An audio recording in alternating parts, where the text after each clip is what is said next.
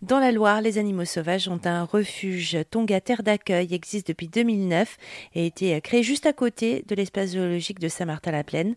Jean-Christophe Gérard est vétérinaire dans ces deux endroits, également vice-président de l'association.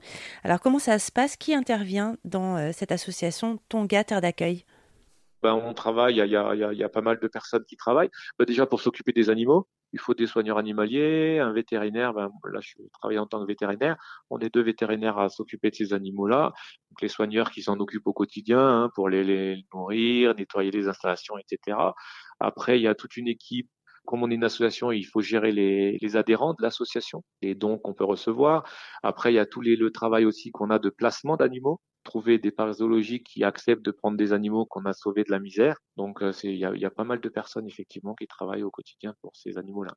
Et en tant que vétérinaire, vous, euh, vous, euh, vous, vous allez intervenir comment? Qu'est-ce qui peut se produire? Bah déjà au niveau de la, de la phase de quarantaine, on a plusieurs tests à faire sur ces animaux pour être sûr qu'ils soient pas porteurs de maladies, pour être sûr qu'ils soient sains, donc des prises de sang, des tests, des vermifuges, etc. Donc ça c'est la quarantaine qui dure plus ou moins longtemps selon les espèces. Et ensuite, ben après, il y a toute la phase euh, de resociabilisation de ces animaux, parce qu'il y a des animaux qui n'ont jamais vu leur congénère. Donc, il faut qu'ils apprennent, euh, ben, principalement pour des singes. Ils ont été retirés à la mer bébés, donc ils ne connaissent que l'humain. Donc, ils voient plus humains que primates.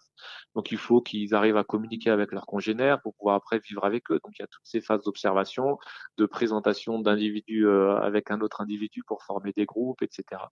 Vous devez être content, fier de, de réussir quand même à, voilà, à, sauver des animaux, d'avoir mis ça en place. Bah, ouais, nous, nous, on, est, on, est, on, est, super content d'avoir créé cette association, puisqu'on déjà on apporte une solution au, au, gouvernement en leur proposant des possibilités d'accueil, euh, des places d'accueil ici dans notre structure.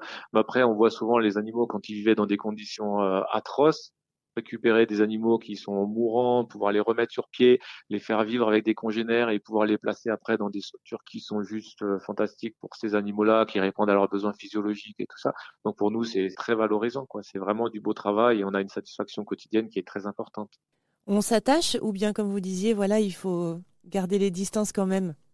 Oh non, c'est inévitable. On s'attache, euh, on s'attache à ces animaux, d'autant plus quand ces animaux qui ont souffert ils sont d'autant plus euh, voilà attachants et quand ils s'en vont, on a toujours un pincement au cœur parce que voilà, on sait que même si on les revoit parce qu'ils restent en France ou on peut aller les voir aussi dans, dans, à l'étranger, mais euh, voilà, c'est toujours un pincement au cœur, mais on sait que c'est voilà que ça fait partie du travail et que qu'on a créé ça aussi pour qu'ils puissent après vivre leur vie tranquille et que l'humain leur fasse plus des misères. Quoi. Et ça vous est arrivé d'aller les revoir ensuite?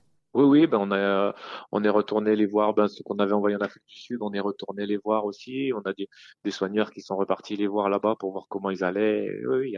On les suit, nos animaux. Euh, voilà, on a toujours des contacts, on demande des photos, on demande des nouvelles, savoir comment ça va, etc. On, on les lâche pas comme ça si facilement. Ah, ils se rappellent de vous?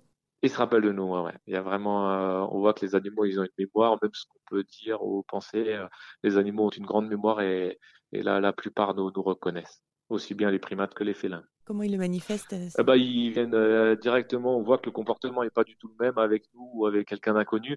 On voit qu'ils s'approchent tout de suite de nous, ils communiquent avec nous, enfin, ils retrouvent leurs attitudes qu'ils avaient quand on les avait chez nous. Donc on voit tout de suite, on se dit, ben, il nous a reconnus, c'est clair. Jean-Christophe Gérard, vétérinaire euh, de l'espace zoologique de Saint-Martin-la-Plaine et euh, de l'association Tonga Terre d'accueil dans la Loire. Rendez-vous sur association-tonga.com.